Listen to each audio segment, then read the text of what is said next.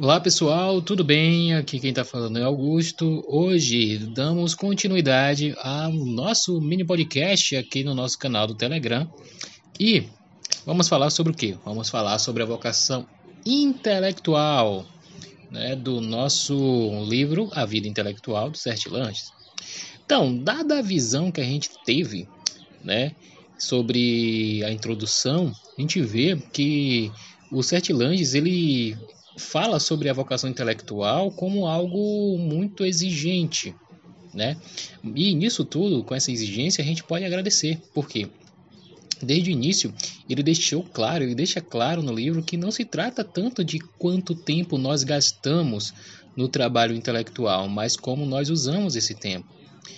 Então, para quem tem outros deveres, como cônjuges, filhos e tantos outros afazeres, é um grande consolo a gente ouvir de alguém, né, que a gente pode ser fiel a uma vocação intelectual com apenas uma ou duas horas por dia de estudo. E isso é maravilhoso, né? Mas tem um detalhe, que essas horas elas devem ser bem aproveitadas. Então, é muito óbvio que essa condição também é um dos grandes desafios da vida intelectual. Isso por quê? Porque muitas vezes a gente está aqui estudando e aparece uma coisa que acaba tirando a nossa concentração e aí nós vamos é, atrás dessa coisa. É só uma, um exemplo aqui, ó. não é nem sobre estudo ou nada. Eu fui ver, eu estava procurando uma coisa no Instagram e aí eu acabei sendo. acabei vendo uma outra coisa e pronto, sumi no mundo no Instagram, fui linkando, fui vendo, vendo, vendo outras coisas. Depois eu falei, caramba, o que é que eu tava procurando mesmo? E aí, entendeu? Eu tive que voltar tudo e voltar pro foco. E é tenso esse negócio, né? Porque às vezes às vezes a gente acha que quanto mais tempo a gente está estudando, né, mais aproveitamos tudo aquilo que, todo assunto que a gente está estudando. Mas se essas duas horas que a gente se dedicou a estudar, elas forem bem aplicadas, nós teremos um ótimo rendimento. E aí o que precisamos ter é o que? O que eu não tive quando fui ver o Instagram, né? O foco, né? E uma outra coisa que o Sertilandes ele coloca de outras formas é que ele, na verdade, ele nos coloca, melhor dizendo, em um estado de espírito para que a gente possa elaborar nossas vocações, né?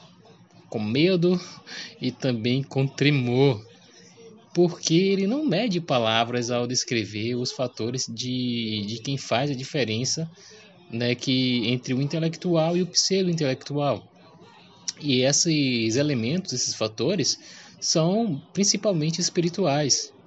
Se você olhar no Instagram, para aí rapidinho, para de ouvir aí. Nem no Instagram, no Twitter. Para um pouco aí, vai lá no Twitter. Foi? Viu um monte de pseudo intelectual lá? É o que mais tem no, no Twitter. Não somente no Twitter, mas na rede social, nas redes sociais em geral. Mas porque eu falo no Twitter porque é Dizem que lá é o lamaçal das redes sociais, né? Enfim, mas assim, ó, a gente vê que, cara, só, só uma adenda aqui que eu lembrei. Uh, não sei quem, Picon, que eu acho que é o irmão da Jade Picon, que tá no Big Brother, veio falar um negócio lá, fez uma thread sobre Jesus e, meu Deus do céu, caramba, né, enfim, é de doer os olhos. Tá vendo? Sabe, eu não estou chamando ele de intelectual, mas estou falando da, das questões da, da, da, da vida espiritual que é muito importante. E a gente tem, e não somente é importante a gente ter, mas é importante a gente entender o que a gente está vivendo de espiritualidade. É, é muito louco, cara. E eu tô falando isso porque a gente vive num nível. No mundo que a gente vive é um nível de. Sabe? É um nível mundano demais. E se a gente negligenciar os, os nossos deveres é, espirituais, a gente também está deixando de ser um intelectual. E outra coisa é que se a gente negligenciar outros deveres não intelectuais em prol do estudo, a gente também não é intelectual real, não, viu? E isso funciona da seguinte forma: ó, tudo na minha vida, toda a minha experiência do mundo e de outras pessoas pode ser feita para servir ao pensamento, mesmo que de forma indireta. Ou seja, toda pessoa, todo objeto ou lugar que nós encontramos, ela proclama alguma verdade. Né? Mesmo que essa verdade seja esteja bem escondida lá embaixo. Mas nada deve ser desperdiçado. Então, é possível a gente treinar a mente para usar tudo sem uma tensão, sem uma obsessão também. E uma coisa que é importante é o silêncio. E tá vendo? Silêncio é importante. Tem gente falando aqui comigo no WhatsApp. Ó, pera aí, deixa eu parar aqui. Opa! Rapidão, pronto. Tá vendo como silêncio é importante? Uh, sim, nessa porque o silêncio é importante e é necessário para a gente, né, para aquelas pessoas que estão buscando a viver a vocação intelectual e eu tô falando do silêncio, aí tem um, o gato aqui de casa tá passando aqui, eu gritando na hora aqui, ó. Porque tudo é, acontece assim com a simplicidade da vida, né? A gente tem que ter esse momento de, de solidão, a gente tem que ter esse momento de silêncio, porque a solidão e o silêncio interior, tanto interior quanto exterior, na verdade, são essenciais né? E eu estou falando isso, na verdade eu não, né? o Sertilões fala isso porque a gente vive numa época em que a, o silêncio é muito raro. E a gente, apesar da solidão e do silêncio, a gente não deve ficar isolados. Né? Mas para os propósitos de nossa vocação intelectual, basta o contato com algumas almas nobres. E a, e a gente ter contato com esse tipo de gente é, vai tornar nossa vida melhor ainda. E ele diz que mesmo um monge solitário não deve ser isolado, né? mesmo que seja apenas porque ele pode ser auxiliado pelo coletivo silencioso, trabalhando, orando separadamente, cada um em sua cela, mas estimulando um ao outro é, pelas suas presenças. E aí ó, ele fala o seguinte, ó, um trecho aqui do livro, olha só. É desejável que sua aposentadoria seja mais vantajosa para os outros do que sua companhia, Olha só. Mas você pode adquirir sua solidão sem incorrer em ressentimento por estar totalmente presente e ser um servo nos momentos em que estiver com outras pessoas. As horas de trabalho concentrado, né? Que ele, ele fala que ele chama de momentos de abundância.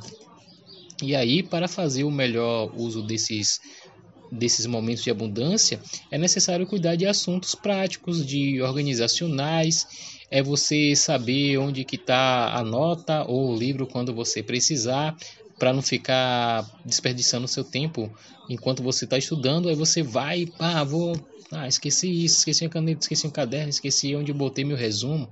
Então é bom você já antes de estudar colocar tudo aquilo que é necessário, deixar somente na mesa tudo que é preciso, tirar tudo aquilo que não convém estar ali e pronto deleitar-se no estudo. E uma das lições que eu acho mais desconcertantes dos Sertilanges que ele fala, na verdade, eu achei, nem acho mais, porque eu até recebi isso assim, de uma forma muito positiva até, é que ele fala para a gente ler pouco. Né? Ele condena o que muitos e inclusive eu, na época, um tempo atrás, se orgulhava, né? Que é a paixão pela leitura, né? O hábito de ler, né? O hábito descontrolado, eu não tinha uma certa é, linha daquilo que eu gostaria de aprender, eu lia tudo aquilo que eu achava interessante que viesse na mente. E isso tudo, ele diz que, é, que há um envenenamento da mente, porque há um excesso de comida mental. E isso é uma preguiça disfarçada. Entendeu? É muito chato.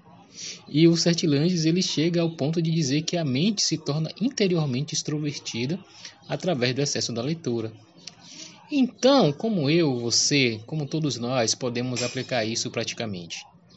Aí vem algumas regras básicas. Primeiro, nunca leia quando puder refletir, somente leitura não le, nunca leia quando puder refletir. Ele fala que é, somente leitura, exceto em momentos de recreação. O que se diz respeito ao objetivo que você está buscando, leia pouco para não consumir o seu silêncio interior. Você deve ser seletivo não apenas nos livros que lê, mas também nos livros que você vai escolher. E aí o Certilanges, ele entra em detalhes consideráveis sobre como você selecionar sobre a sua leitura, né? E é desnecessário dizer que não há é, para a gente não negligenciar a necessidade de uma educação geral, né, suficientemente ampla, de um estudo comparativo. Então a gente precisa também saber um pouco de cada coisa, de cada disciplina, de cada área. Você não precisa ser um especialista em tudo, mas pelo menos ter conhecimentos básicos, né? E ele fala o seguinte: aqueles que lutam com a tensão entre especialização e estudo geral, um dos maiores desafios para o estudioso moderno, eles vão encontrar conselhos sábios dentro da do livro A Vida Intelectual. Então, essa é a vocação intelectual. É difícil, não é impossível. Tem seus trabalhos, mas também suas dificuldades, né? Mas também há uma recompensa. E essa recompensa a gente vai é, receber, talvez em longo prazo, mas receberemos se estivermos é, fazendo o nosso trabalho com afinco, entendendo a nossa vocação intelectual como algo que não é não termina aqui assim, né? Não, não acaba logo, mas é algo que vai ser é, levado para o resto das nossas vidas, tá bom? Então, esse foi o nosso episódio de hoje, a vocação intelectual. Um forte abraço. E hoje é meu aniversário. Parabéns para mim. E é isso, pessoal. Tchau. E aí, amanhã não teremos o nosso mini podcast, teremos na segunda-feira ou na terça, tá? na minha agenda na segunda está um pouco lotada, mas bem possível na terça a gente tenha um novo episódio aqui. Beleza? Forte abraço, até mais e tchau.